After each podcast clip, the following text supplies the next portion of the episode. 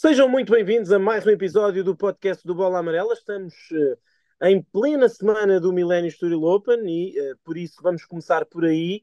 Depois já iremos eh, falar também um bocadinho daquilo que se passou durante os últimos dias, nomeadamente durante o fim de semana no torneio de Miami, no Miami Open, mas para já começamos com o Studio Open, que uh, à data que gravamos este podcast, de, aqui nesta madrugada de quarta para quinta, já não tem português em ação em singulares João Sousa foi o único a passar a primeira ronda, uh, perdeu na segunda ronda, bateu-se muito bem diante de Caspar Rudo, primeiro cabeça de série, número 5 do mundo, perdeu em 3 sets, depois ganhar no primeiro. Nuno Borges perdeu na primeira ronda, um pouco desapontante, tendo em conta aquilo que eram as suas expectativas, ao passo que o Henrique Rocha e o Pedro Sousa, depois de passarem a fase de qualificação de forma muito boa, acabaram por cair na primeira ronda do quadro principal. Uh, começamos, se calhar, por aí. Nuno Chaves, pela análise aos portugueses, o João Sousa finalmente a jogar o ténis que lhe reconhecemos. Foi pena que o Casper Ruud se tenha lembrado de jogar pelo menos mais perto do seu melhor ténis, eh, comparado com o que tem feito ali nestes últimos dois sets, não é? Sim, claramente que para já a exibição do João Sousa de frente ao Casper Ruud não é claramente de um jogador que está atualmente fora do top 150, ou seja, eu creio que eh, ele tem de valorizar muito aquilo que foi o seu nível aqui esta semana. Já na primeira ronda também não tinha sido nada mal, mas eu acho que ele hoje ainda conseguiu dar uh, um passo em frente no, no seu nível de jogo. Um, e esperemos que isto seja um bom presságio para, para o futuro, porque no fundo, uh, se, haviam, se, se existiam dúvidas, eu creio que foi a prova de que, estando, estando o João Souza bem motivado uh, e preparado fisicamente, ele ainda tem nível para se bater frente, frente aos melhores. Obviamente que no primeiro set também, claro que beneficiou de um Caspar Ruth que estava muito irregular e claramente pouco confortável com, com as condições de jogo, mas também uh, ele, João praticamente de, falhou muito pouco naquele primeiro set e estava muito confiante e a jogar muito bem, não só com a direita, mas também com, com a sua esquerda. Por isso, eu acho que hum, ele acabou por fazer o que seria. Acabou por fazer os mínimos, digamos assim, que foi chegar aos oitavos de final, mas também num sorteio onde apanha nos oitavos do Casper Ruud. Eu creio que ninguém podia exigir ao, ao João Sousa chegar mais longe do que isso, porque não, apesar da época, como tu disseste, do Casper não estar a ser muito positiva, não deixa de ser o número 5 mundial e um jogador que claramente que aposta muito na temporada de terra batida uh, e por isso a vitória dele acaba por ser justa, tendo em conta o seu nível. Sim, e, e em, relação ao, em relação à restante participação portuguesa, obviamente, bom, boas notícias vindas do fim de semana. Pedro Sousa, eh, pela forma digna como ele cumpriu o seu último Sturil Open, foi também uma das novidades destes últimos dias. Uma, não é que fosse uma grande surpresa e nós, mesmo antes do Pedro anunciar, já, já havia rumores de que ele poderia acabar a carreira uh, nas próximas semanas. Eu, sinceramente, sempre achei que ele terminasse no CIF, mas aparentemente vai acabar nas próximas semanas em Challengers em Oeiras. Uh, também muito bem o Henrique Rocha, que aproveitou o wildcard uh, para se exibir muito bem no fim de semana e passar o qualifying. Eh, por outro lado, o Nuno Borges, que depois de muita, muitas atenções concentradas nele, um bocadinho contraste. É, um bocadinho por contraste com o João Souza, não é? Foi um bocado o Nuno Borges esta feita a levar com a eh, entrevistas, à, entrevistas ao, ao canal desportivo que, que acompanhou a ATP em Portugal, à rádio oficial do torneio, à televisão oficial do torneio e a ti especificamente. Ele próprio dizia: pá, eu sinceramente. Um, é, tem sido o que, me, o que me tem gostado mais, porque não é que, não é que, que ele não seja uma pessoa disponível, antes pelo contrário, eu acho que isso até joga um bocadinho contra ele, não é? Porque eu acho que ele, ele é tão disponível e, e, e normalmente tão uh, disposto a dar as entrevistas e a falar com toda a gente que eu acho que acabou, aquilo acabou por lhe sair um pouco do controle. Agora, é evidente que eu não acredito, também, não acredito que também tenha sido por aí que ele, que ele, perdeu, que ele perdeu este Sim. encontro. Acho que tem, tem muito a ver com o contexto. Uh, com o adversário, que não lhe deu ritmo, com o primeiro jogo em terra batida em muito tempo, uh, ele não estava totalmente adaptado para ser mais condições, e por outro lado, segundo ele, uh, condições de jogo que beneficiaram um, um, adversário com aquelas características. Ele diz que o corte estava muito rápido, Não sei como é que viste, primeiro o Nuno e depois as participações do, do Henrique e do, e do Pedro. Bem, começando pelo Nuno, obviamente que é um resultado desapontante, tendo, tendo aquilo, tendo em conta toda, todas as expectativas que, que estavam em cima dele. Eu, obviamente que ele não perdeu por causa das, das muitas entrevistas que deu, mas, mas sinceramente acredito que tenha, tenha tido eventualmente alguma pressão por uh, estar a jogar pela primeira vez em casa, onde de facto existia aquela, aquele sonho em, em poder eh, chegar longe, no mínimo, no mínimo chegar longe, já nem vou falar em, em conquistar o torneio, mas havia de facto essa muita expectativa de todos os portugueses e eu acredito que isso possa ter pesado um, um bocado. E depois, obviamente, que o adversário um, é o que tu dizes, não deu muito ritmo e também serviu, serviu a, um nível, um nível muito elevado. Disparou vários primeiros serviços um, bastante velozes e isso tirou, não deixou o Nuno ir entrando no encontro. Ele nunca se sentiu muito confortável. Depois, na fase final, no, naquele último jogo, ainda teve um breakpoint para fazer o 5 igual, mas já não foi a tempo. Relativamente ao Pedro Sousa e ao Henrique Rocha, facto, uh, não há muito a dizer. Muitos elogios e, e primeiro, uma palavra uh, para o Pedro Sousa pela enorme carreira que, que teve ao longo de, destes anos. Muito talentoso, eu lembro-me nos seus uh, tempos áureos Falava-se muito na questão do talento, que muita gente dizia que tinha inclusive mais talento que o João Sousa, só que depois a cabeça e também o físico é que não, não correspondiam, mas de facto tinha muito talento. E por falar em talento, também esperemos, esperamos que seja um bom presságio esta prestação do, do Henrique Rocha no Milênio Estoril Open, a estrear-se num, num torneio do, do, da ATP Tour, logo com um quadro principal, bateu-se bem com o Zapata Miralles, vamos ver uh, no regresso à sua realidade, digamos assim, se ele vai conseguir dar seguimento a estas boas exibições aqui no Estoril. Sim, em relação aos portugueses, a dizer apenas que temos ainda três em pares. Os campeões em título, Nuno Borges e Francisco Cabral, avançaram para os quartos de final. São, porventura, os grandes favoritos ao título, tendo em conta que hoje houve uma, uma espécie de bandada no quadro de pares e, por outro lado, a maioria das duplas que estão em prova, com exceção, curiosamente, dos adversários deles uh, na próxima ronda, uh, uma espécie de final antecipada, na minha opinião, mas são a única dupla que também é consolidada no circuito, o Oswald e o Ace. O resto são tudo duplas formadas de última hora, entre as quais Dominic Thiem e João Sousa, que estão a jogar, penso que apenas pela segunda vez, tinham jogado há uns anos, acho que em Barcelona, e estão a jogar pela segunda vez apenas, e alcançaram uma boa vitória frente ao Ben Shelton e ao Duarte Val. Vamos ver, uh, amanhã jogam já um encontro frente a dois especialistas de pares, mas eu penso que terão muito boas hipóteses, o João e o, e o Dominique. Uh, ver vamos como é, que, como é que as coisas correm. E uh, apenas uma última nota sobre, sobre o restante Estoril Open. Não sei como tens visto, vai haver um encontro muito interessante entre duas das grandes figuras da prova, Ben Shelton e uh, Dominic Thiem. Casper Ruud, já falámos dele mas de facto vamos ter também a estreia do Berto Urcates, já tivemos a vitória do Alejandro Davidovich Fokino, o Baez, campeão em título, continua em prova.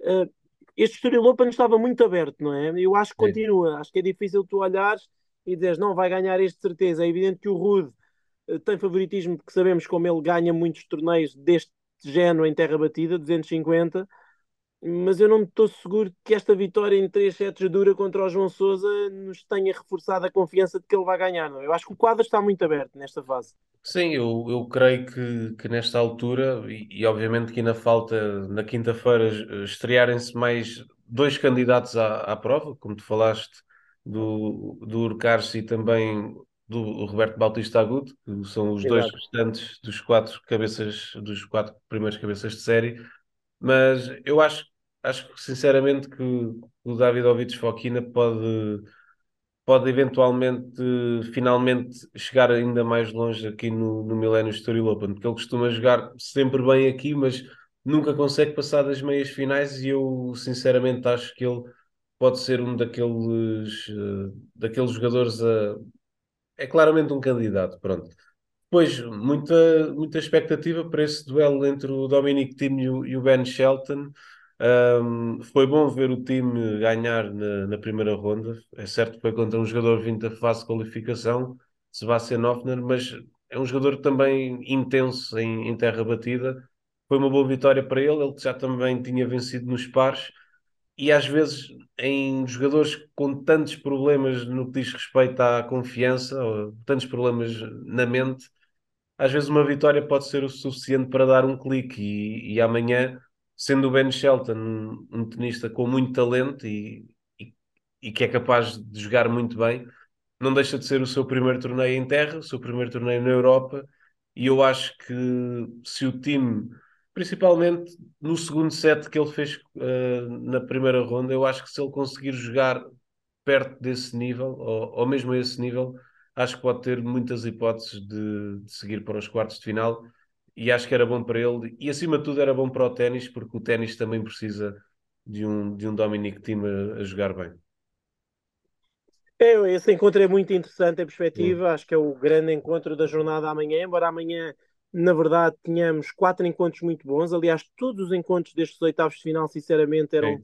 Não, o quadro é muito... como tu dizes, está, está realmente é aberto e, e, também tem a particularidade, pelo menos até ao momento, só o Schwarzman, que era a cabeça de série, é que saiu, porque de resto todos os cabeças de Sim. série estão em prova. Sim, tivemos, tivemos uh, algumas semi-surpresas. Uh, para além do Schwarzman, que é uma semi-surpresa, a eliminação do Albert Ramos, que ganhou o título em 2021, que foi semifinalista no ano passado. Uh, perdeu contra o Yuri Rodionov, que vai jogar contra o Miomir Keshmanovic. Depois temos três cabeças de série seguidos em ação amanhã e que, na minha opinião, uh, se perdessem todos, não me surpreendia muito. Ben Shelton frente a Dominic Thiem. Uh, ben Shelton, na... penso que será favorito por causa essencialmente da falta de forma do time, mas eu não, eu não desgostei de ver o Dominic Team e não tenho desgostado de o ver treinar. Eu hoje vi um bocado, vi 10 minutos de um treino dele e gostei bastante. Eu acho que ele está, está a ganhar confiança e acho que o Ben Shelton é exatamente o adversário que ele precisa, eh, porque é um jogador que lhe vai dar bola, que lhe vai dar alguns erros, que lhe vai dar algum ritmo daquele que ele gosta, de bola pesada uh, e eventualmente, eventualmente vai fazer com que o Dominic se sinta um bocadinho mais confortável na linha de fundo. Uh, e depois não tem muita experiência, não tem muita experiência em terra batida, e é assim, a verdade é que o Ben Shelton também não tem ganho encontros desde, desde que desde o do Open da Austrália, penso que só ganhou um encontro em Indian Wells e agora um outro encontro em, em, em Portugal. Perdeu de entrada em Miami, perdeu de entrada em Delray, portanto é um jogador que também não está propriamente a ganhar muitos encontros. Agora é um jogador de potencial tremendo e acho que pode ser um encontro espetacular desse ponto de vista. Quanto ao Urcatos e ao, e ao Bautista, não me admirava que nenhum, não me admirava que tanto um como o outro perdessem. O Urcatos, o ano passado, fez uma boa época terra batida, mas é o seu primeiro encontro terra batida do ano e vai jogar contra um jogador que já tem, penso que 11 ou 12 vitórias em terra em 2023, Bernabé Zapata, semifinalista no Rio de Janeiro, semifinalista em Buenos Aires, Uh, esteve quase a ir à final no Rio de Janeiro, perdeu tie-break de terceiro com o Cam que depois ganhou o título. Um, e, o, e, o, e o Roberto Bautista vai jogar com o Quanta Alice, que, como dissemos, ganhou uh, ao Nuno. E o Roberto Bautista está também ele numa forma terrível, na pior Sim. forma da sua carreira. E aliás, foi por isso que ele veio que ele veio que ele veio a Portugal e veio pedir um wildcard de última hora porque de facto está a precisar de vitórias. Agora é evidente que uh, tem um bocadinho mais de de nível em terra batida em termos teóricos do que o Alice, mas eu não me admirava que nem um nem outro acabassem por perder. Hoje por, acaso, hoje, por acaso de manhã, quando, quando cheguei ao Estoril, estava curiosamente o Bautista Agut a treinar com, com o Urcás e o, o polaco estava, estava a servir que era uma coisa doida. Eles estavam a simular um set, eu vi um bocadinho do set e pelo menos no que diz respeito ao serviço uh, ele estava a servir a um nível altíssimo. Vale, obviamente que, que, vale o que vale, mas pelo menos naquele período em que eu estive a ver, fiquei impressionado com a qualidade do seu serviço. Sim, o Berto Urcates, que é um dos grandes servidores do circuito, é o jogador que joga mais tie-breaks no mundo este ano, de longe. Portanto, acho que amanhã é uma boa aposta é essa, que o enquanto tenha pelo menos um tie-break. Acho que para o torneio Obviamente seria bom que os dois avançassem, uh, mas, mas lá está, são encontros muito equilibrados. Mesmo o primeiro, que tem o, o Miomir Keshmanovic, que é o sexto cabeça de série, é um encontro em que o Sérvia é claramente favorito, mas em que também não seria escandaloso se o Yuri Rodionov ganhou o Ramos, Sim. consiga ali meter, meter alguma, alguma surpresa também nesse encontro. Portanto, eu acho que são, são de facto quatro encontros muito bons, com destaque natural para o duelo entre o Dominic Thiem e o Ben Shelton. não nos queremos despedir, obviamente, antes de falar de Miami. Miami teve dois campeões, um no lado masculino mais esperado do que provavelmente a campeã feminina, começando por aí Daniel Medvedev, Uh, enfim, quarto título nos últimos cinco torneios, para além de ter sido ainda vice-campeão em Indian Wells. Uh, mais uma vitória sobre Yannick Sinner, 6-0 no confronto direto na final. Sinner tinha batido Alcaraz, Alcaraz uh, meio que berrou fisicamente, o que foi algo surpreendente. A verdade é que ele é que ele não só berrou fisicamente, como já desistiu de Monte Carlo, tal como uma série de outros jogadores. Mas como é que viste esse, esse título do Medvedev e o que é que pensas que isto pode significar, inclusivamente para a sua temporada terra batida, não é? Ele já o ano passado fez alguns resultados em terra que não tinha feito no ano anterior, já mesmo em 2021 fez quartos de final em, em Roland Garros. Não sei o que é que podemos esperar do Medvedev, que é agora o número 1 um da race, é o número 1 um de 2023. Sim, uh, está de facto. Eu acho que o único jogador que podia derrotar em Miami era, era mesmo o Carlos, o Carlos Alcaraz. O Sinner, apesar de ter ganho ao, ao Alcaraz, Contra o Medvedev parece que nunca encontra muitos argumentos. Ele perdeu o sexto jogo em seis tentativas, portanto nunca venceu o Medvedev. E obviamente que Medvedev estando confiante, um, como é o caso, eu acredito que pode passar boas sensações para a terra batida. Um, ele já, já provou que, que consegue jogar bem nesta, nesta superfície e estando em tão boa forma, uh, vamos ver em Monte Carlo. Uh, eu creio que ele poderá ser eventualmente ali o terceiro, quarto favorito ao título. Uh, talvez, assim, pelo menos assim de cabeça e olhando para os jogadores em prova, talvez só o, o Novak Djokovic e o, e o Tsitsipas é que poderão ter mais hipóteses que ele em, em chegar ao título, tendo em conta uh, o momento do Medvedev, por isso muita expectativa para, para perceber. Era bom para ele uh, conseguir jogar bem em terra, porque é de, fa de facto aquilo onde ele precisa mais de, de melhorar. Uh, em 2022 já deu um, sinal bem mais positivo em comparação com 2023 e, e acredito que, que em 2021, perdão, e acredito que este ano uh, pode também dar um upgrade em relação ao, ao ano passado. Sim, foi sem dúvida uma semana especial para mais uma para Daniel Medvedev. Incrível como ele saiu do top 10 e Desde de repente foi o melhor que 4... aconteceu. É, e de repente já é número 4 do mundo, apenas uma derrota, como disseste, entre Carlos Alcaraz. Carlos Alcaraz que voltou a jogar muito bem em muitos momentos em, em Miami. O seu encontro frente a Sina teve também momentos espetaculares. Agora começa de facto a ser um pouco preocupante Sim. a quantidade de lesões que ele tem, lesões em sítios diferentes, a quantidade de torneios que ele tem falhado, e ainda não é desta, em Monte Carlo, que vamos ter Djokovic e Alcaraz no mesmo quadro, terá de ficar para Madrid, uma vez que Alcaraz planeia voltar em Barcelona, mas nesta semana Djokovic joga na Bósnia, em Banja Luka. Fechamos com o feminino, Petra Kvitova. Ora, aí está uma jogadora que muitas vezes é difícil de compreender, uma enorme campeão, uma lenda da modalidade, bicampeã de Grand Slam, ex-número 2 do mundo, medalhada olímpica, vencedora da Fed Cup montes de vezes, e aqui está ela, aos 33 anos, a impedir que a Helena Rybakina conseguisse fazer o Sunshine Double, ou seja, a Rybakina chegou à final do Open eh, de Miami depois de ter sido campeã Indian Wells, mas não conseguiu o título. Sim, de facto é.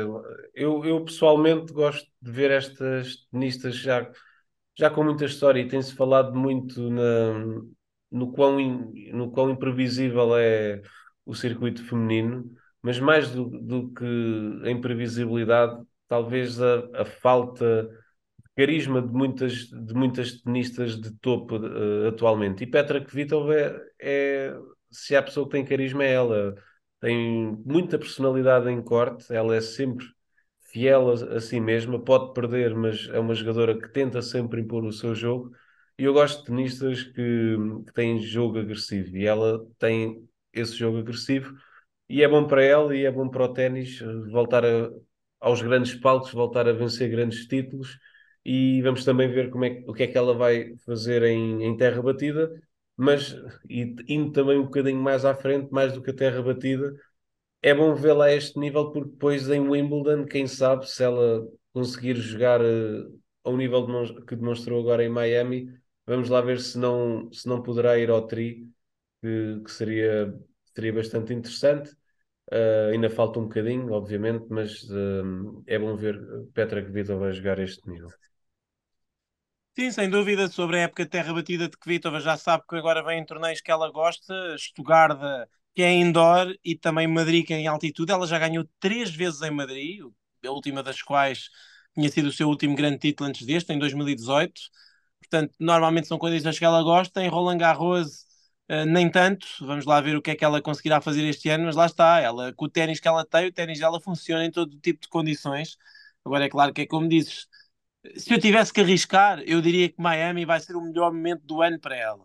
Sim. Eu acho que ela provavelmente não vai ter o título destes, mas gostava muito que ela ganhasse outro grande slam. Eu acho que Uh, é impossível não gostar da Petra Kvitova, não só porque o ténis dela é espetacular e, como disseste, é ultra agressivo, mas também porque ela é, um, é uma jogadora que tem uma história de vida incrível. Sim. Sabemos o que se passou, o seu esfaqueamento, que ela poderia nunca mais ter jogado ténis e é extremamente querida entre as suas colegas, e isso é sinal de que, de que é uma ótima pessoa e que é uma pessoa boa para a modalidade. Ainda bem que ela ainda por cá anda e a jogar tão bem. Parece-me também que, do ponto de vista físico, está finalmente em grande forma, o que, o que tem logo uma consequência direta na, no, nível a, no nível a que joga. Ela está com mais resistência, e isso notou-se.